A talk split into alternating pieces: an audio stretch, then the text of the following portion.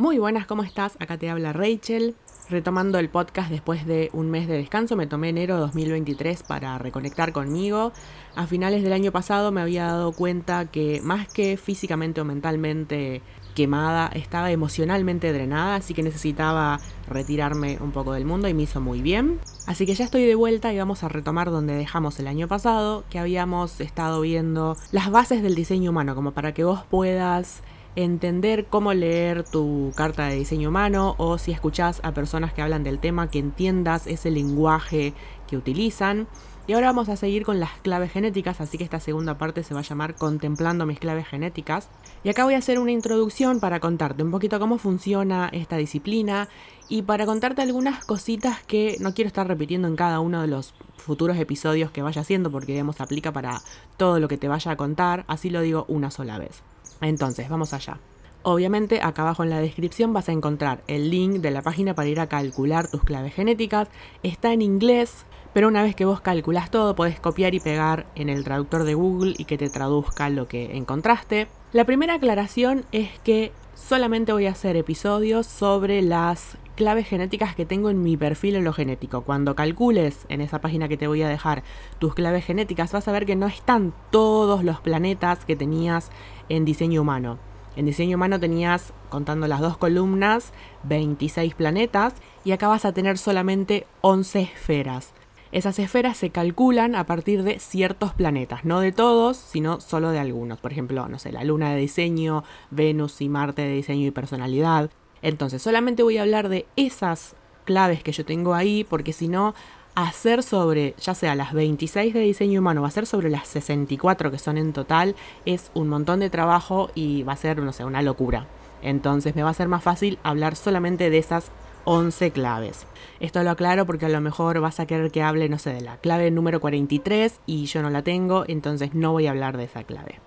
Ahora, ¿qué son las claves genéticas? Un poco yo te había contado en el segundo video, episodio de diseño humano, pero te refresco un poquito la teoría y me explayo un poco más. Para calcular dónde están los planetas en diseño humano, lo que hacíamos era agarrar el círculo del zodíaco, o sea, los 12 signos zodiacales dibujados en un círculo. Encima poníamos un círculo con las 64 puertas, que a su vez esas 64 puertas nacen de los 64 hexagramas de I Ching. Entonces, por ejemplo, mi Sol está en los 19 grados de Virgo, por lo tanto está en la puerta 47. ¿Por qué? Porque la puerta 47 va desde el grado 17 de Virgo hasta el grado 22 de Virgo. Entonces, si tenés planetas en esos 5 grados, están en la puerta 47. Las claves genéticas nacen de las puertas de diseño humano. O sea, la puerta 47 es equivalente a la clave genética 47.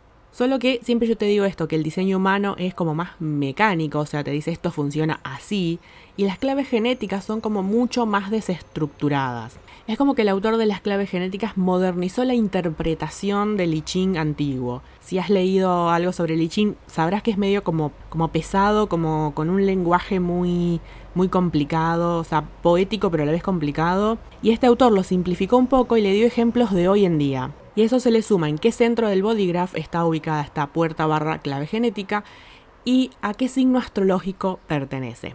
Entonces, siguiendo con el ejemplo de la puerta 47, está en Virgo y está en el centro Ashna. Entonces, es una puerta mental, es una puerta que tiene que ver con sobreanalizar, porque Virgo sobreanaliza. Entonces, todo eso se mezcla junto con el significado que le da el I Ching al hexagrama 47. A eso las claves genéticas todavía le suman el hecho de que la energía de esa clave 47 puede manifestarse en tres bandas de frecuencia.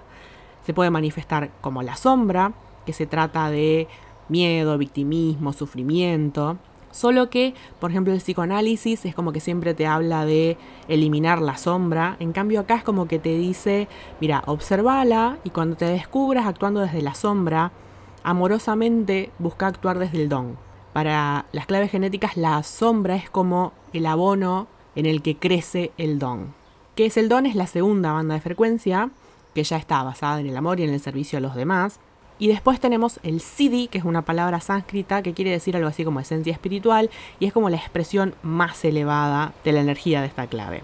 Ahora, de cada una de las claves que yo te mencione, te voy a compartir el significado desde las claves genéticas y desde el diseño humano. Y me voy a basar en los resúmenes tanto del libro Las claves genéticas de Richard Rudd, que es el creador de las claves genéticas, como el libro Comprendiendo el diseño humano de Karen Curry Parker y también te voy a dar la interpretación que yo veo de cada una de mis claves genéticas.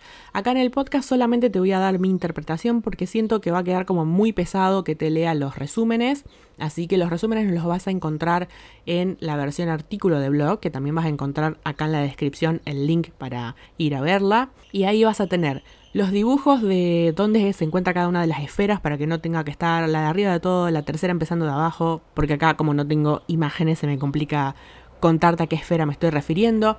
Y también vas a encontrar, por ahí te voy a compartir, no sé, memes, imágenes, pequeñas cositas que acá no te puedo compartir. Así que te recomiendo que vayas también a la versión de artículo de blog.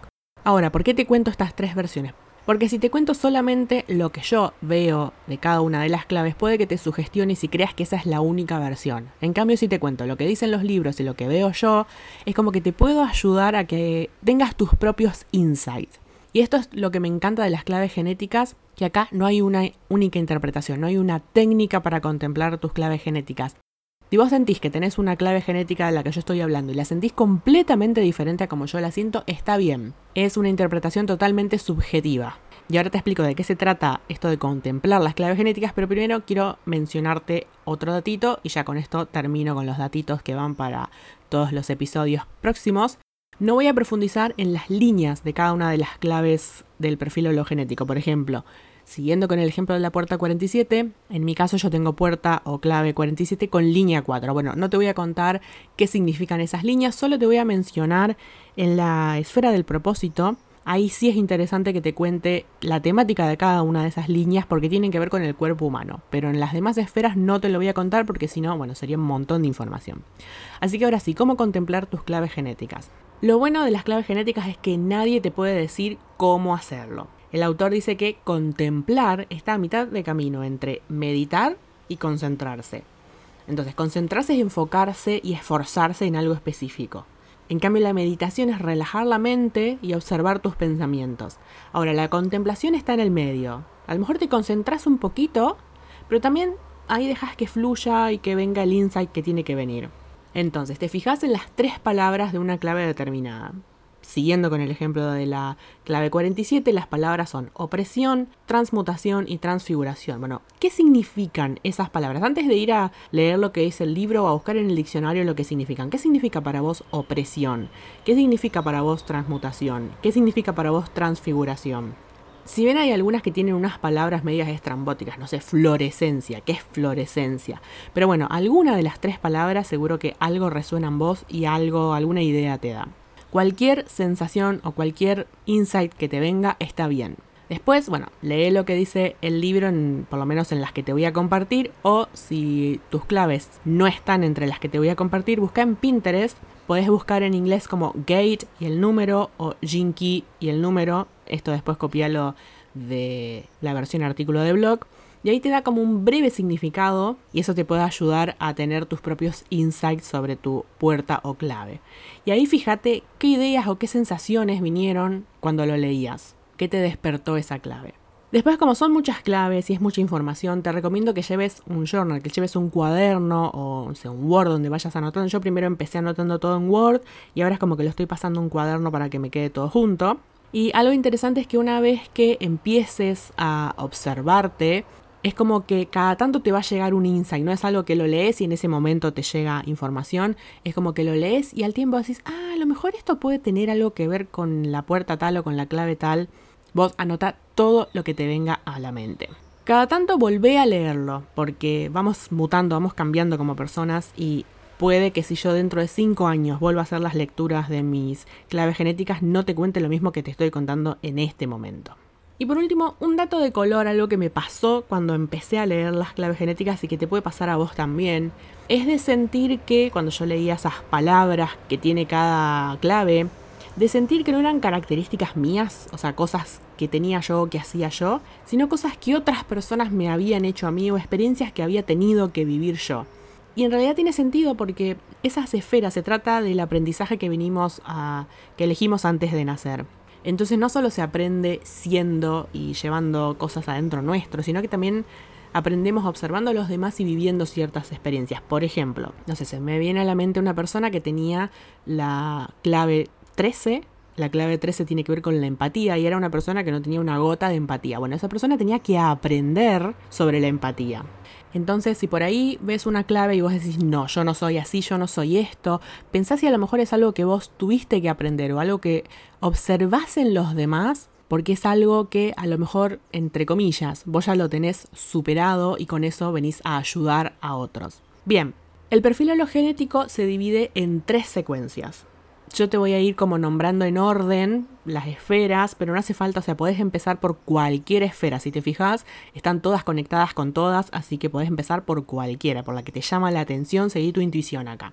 Primero tenemos la secuencia de activación. Son tus cuatro talentos principales. Eso que le viniste a ofrecer al mundo, eso que es 100% a vos, eso que es tu rol en el entramado de la humanidad. Eso viste que hoy en día nos gusta llamarlo propósito.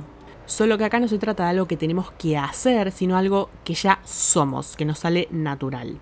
Después tenemos la secuencia de Venus, que se trata sobre las relaciones, sobre abrir nuestro corazón, sobre mostrarnos más vulnerables y descubrir esos patrones y sanarlos, esos patrones emocionales que nos impiden tener relaciones armónicas y que pueden venir tanto de nuestra infancia como ser ancestrales. Y por último, la secuencia de la perla, que se trata de nuestra propia versión de prosperidad, no lo que queda lindo en Instagram, sino qué es prosperidad para nosotros. Y de compartir con los demás y observar qué impacto tengo en el mundo. Digamos, lo que estoy creando, ¿es solo para llenarme mi bolsillo o deja el mundo un poquito mejor que como lo encontré? Así que, ahora hecha esta introducción, espero que disfrutes esta segunda tanda de episodios y que te pueda ayudar a comprender mejor la información que tiene tu perfil hologenético que es valiosísima. Te mando un abrazo y nos vemos en el próximo episodio.